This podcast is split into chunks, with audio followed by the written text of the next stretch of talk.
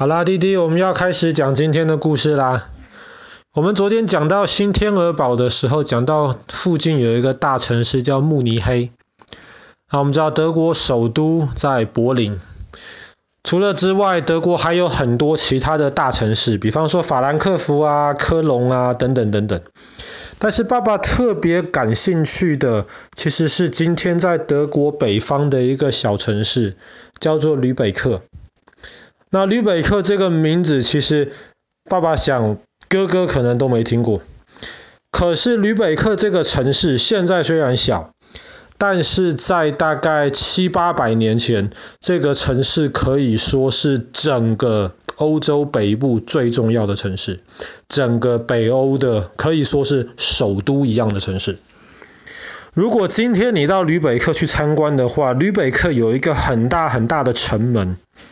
这个城门有四层楼这么高，然后左边右边都是两个很大圆圆的塔，在两个塔中间就是那个门，以前那个门上的吊桥是可以放下来，然后在那个两边的那个圆圆的塔中间，其实还有大炮，然后里面还有非常非常多那种坚固的防御设施。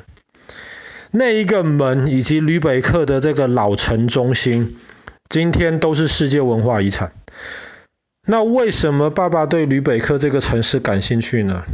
是因为在大概七八百年前，以吕北克为中心，有一片很大很大的的同盟的一个联盟，今天我们叫做汉萨联盟。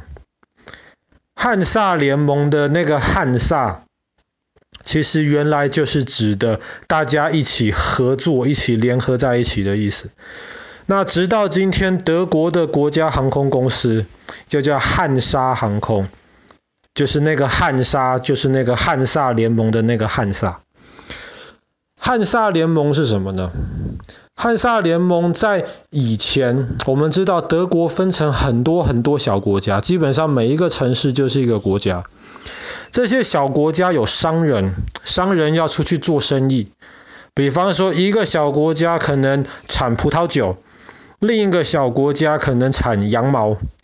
那么产葡萄酒的这个国家的商人就把葡萄酒带到羊毛的那个国家去，把葡萄酒在那边卖掉，然后跟他们买羊毛。带回来，商人就是这样做生意来赚钱。但是在那个时候的德国，因为每一个国家都很小，基本上就是一个城市，这些商人们就觉得说：“哎呀，没有一个强大的国家保护我们，我们在外面做生意，有时候有点危险。那怎么办呢？如果被欺负怎么办呢？”所以一开始。就是一些这些商人们，他们就决定，我们约好了，我们组成一个联盟。那么在我们这个联盟里面呢，你欺负我们联盟里面的一个人，就是欺负我们联盟全部的人。所以我们大家就彼此支持对方，保护对方，甚至彼此如果有好的生意的机会的话，会彼此分享，有钱大家一起赚。所以一开始是由商人建立的这个同盟，后来呢，这些商人背后的这些城市国家就觉得，哎，这个想法还不错，所以后来他们就正式的决定说，我们几个城市国家联合起来吧。那么我们这个联合就叫做汉萨联盟。那么汉萨联盟的中心。它的首都就在吕贝克。那么一开始，这个汉萨联盟只是几个小城市国家连在一起而已。可是他们发现，当他们连在一起的时候，他们就可以拥有非常强大的势力。所以后来呢，大家就觉得，哎，我只要有办法加入汉萨同盟，那么我加入他们，我要付一笔钱。每年都要付一笔加入联盟的这个会费，但是有什么好处呢？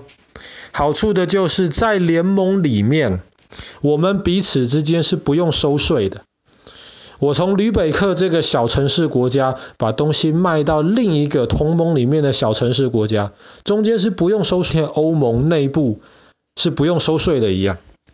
所以呢，你只要加入这个联盟，你就会发现，哎，本来我只能把东西卖到特定的地方去，但是现在我可以把东西卖到这个联盟里面的任何地方，而且都不用收税。这个已经很棒了。后来这个联盟又开始定了一些其他的规定，比方说，我们这个联盟是做生意的，我们爱好和平，我们不打仗。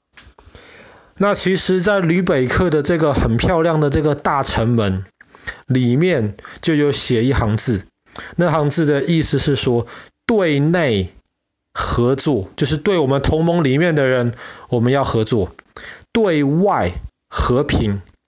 我们是做生意的，所以我们对外面的人，我们也是一样，做生意以和为贵。我们爱和平，我们不打仗。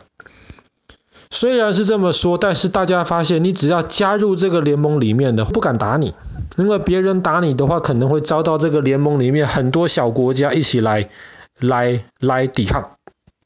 而且因为他们爱好和平，他们有规定，加入汉萨同盟的任何一个城市国家。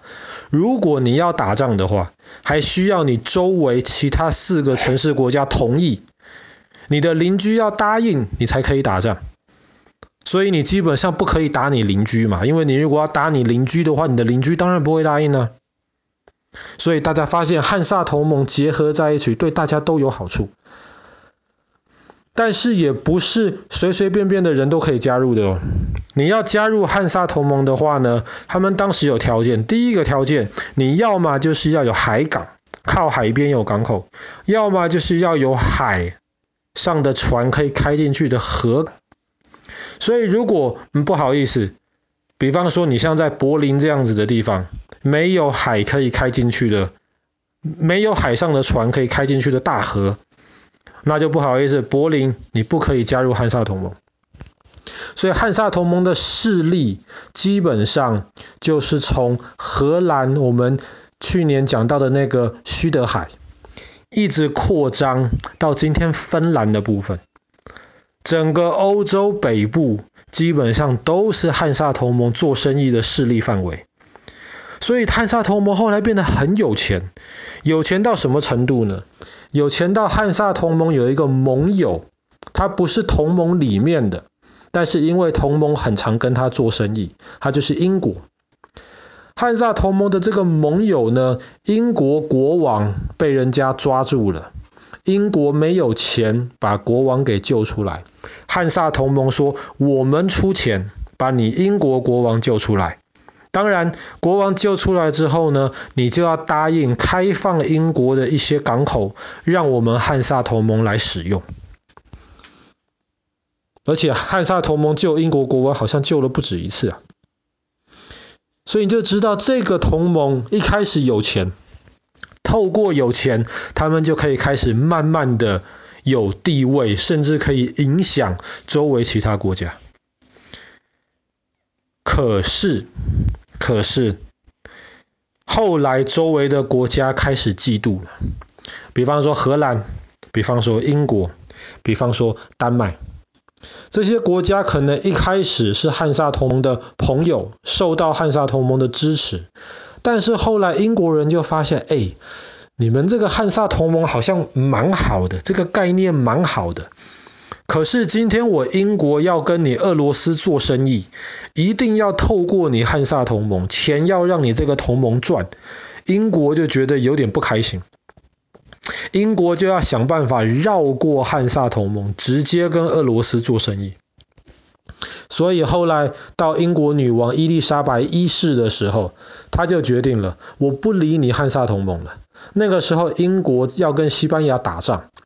结果汉萨同盟有六十艘船要去支持运货给呃西班牙，英国女王就下令把这六十艘船全部扣起来，把汉萨同盟在英国的货物全部扣起来，直接跟你翻脸。那么不只是英国啊，荷兰也这么做啊。荷兰有一阵子是非常强大的海上国家，在那一段时间呢，他就觉得汉萨同盟的存在威胁到了荷兰的利益，所以后来荷兰也跟英国一样，也是专门对付你汉萨同盟。再加上在那个时代，欧洲特别是今天德国境内发生了一场三十年战争。